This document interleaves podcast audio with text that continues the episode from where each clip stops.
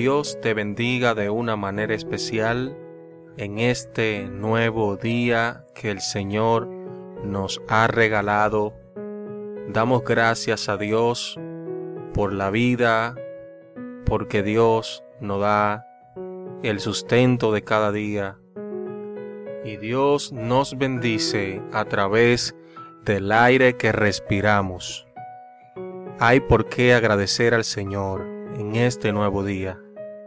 No importa por el momento que tú estés pasando, no importa por la dificultad, porque Dios está ahí para bendecir tu vida, aún en medio de la enfermedad, de la escasez, de tu necesidad, no importando el nombre que tenga.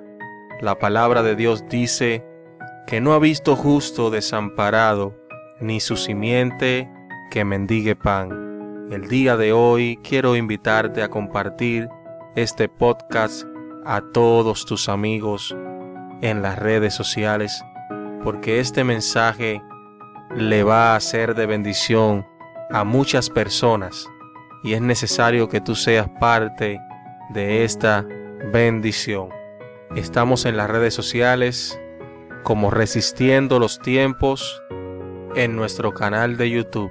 Estamos en Spotify como Resistiendo los Tiempos Podcast. Comparte este contenido porque sé que va a bendecir tu vida y va a bendecir a muchas personas más. Vamos a comenzar el día de hoy hablando sobre una reflexión que yo sé que marcará tu vida porque quizás estás pasando por un momento de necesidad y de sufrimiento en tu vida y sé que este podcast hablará a tu vida de una manera especial. Esta reflexión tiene como título ¿Cómo ayudar a las personas que sufren? ¿Alguna vez sientes que supera el dolor? Quiero decir, ¿alguna vez has echado un vistazo a tu alrededor y te has sentido totalmente desamparado? Si haces un breve inventario de tus familiares y amigos, verás que muchas están sufriendo en este mismo momento. ¿Qué importancia se siente al verlos sufrir?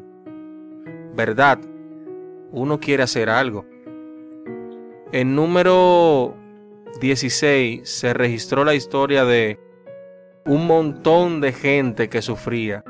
Ocurrió al estallar una gran revuelta en el campamento de Israel. Básicamente un hombre llamado Coré comenzó un motín contra Moisés y Aarón. Estaba molesto porque ellos dos tenían autoridad sobre el resto del pueblo. Coré llevó a 250 hombres a la tienda de encuentro tomando consigo su propio fuego en los incensarios, en lugar del fuego sagrado. De esa manera quería demostrar que no necesitaban que el sacerdote Aarón quemara incienso por ellos.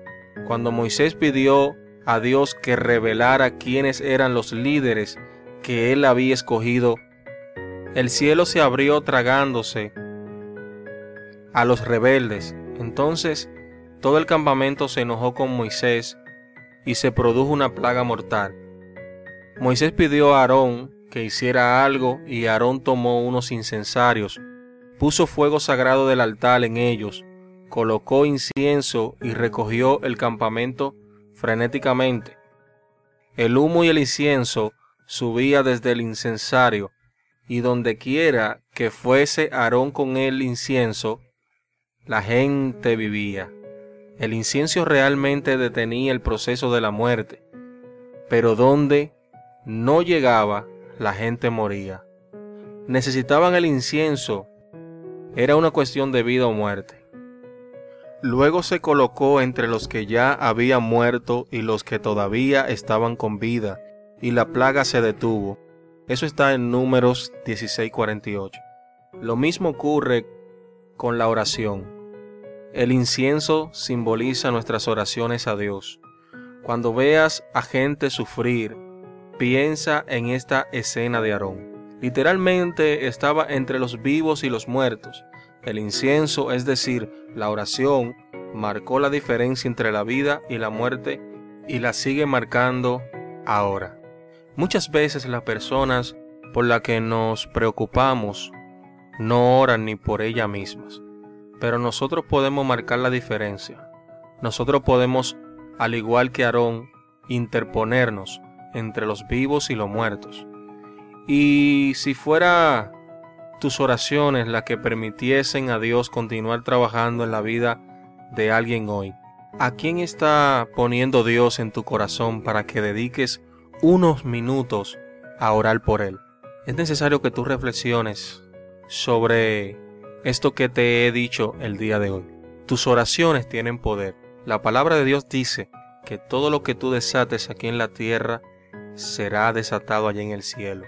O sea que lo que tú declares con tu boca, eso será hecho. Yo no sé si te recuerdas de aquel soldado que le pidió a Jesús que sanara a uno de sus criados. Y Jesús estaba dispuesto a sanar a, este criado del soldado. Pero el soldado tuvo tanta fe que le dijo, Señor, envía la palabra. O sea, él declaró una palabra de fe, sabiendo que Jesús podía sanarlo aún de la distancia.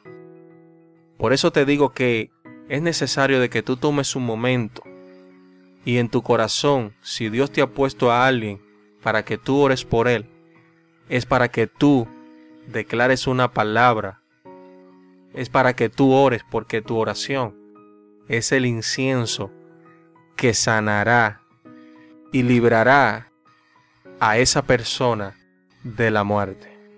Es tiempo de que tú te pongas en oración. Es tiempo de que tú tomes un minuto de tu tiempo para orar por alguien que está sufriendo. Que Dios te bendiga, que Dios te guarde. Este es tu canal, Resistiendo los Tiempos, podcast.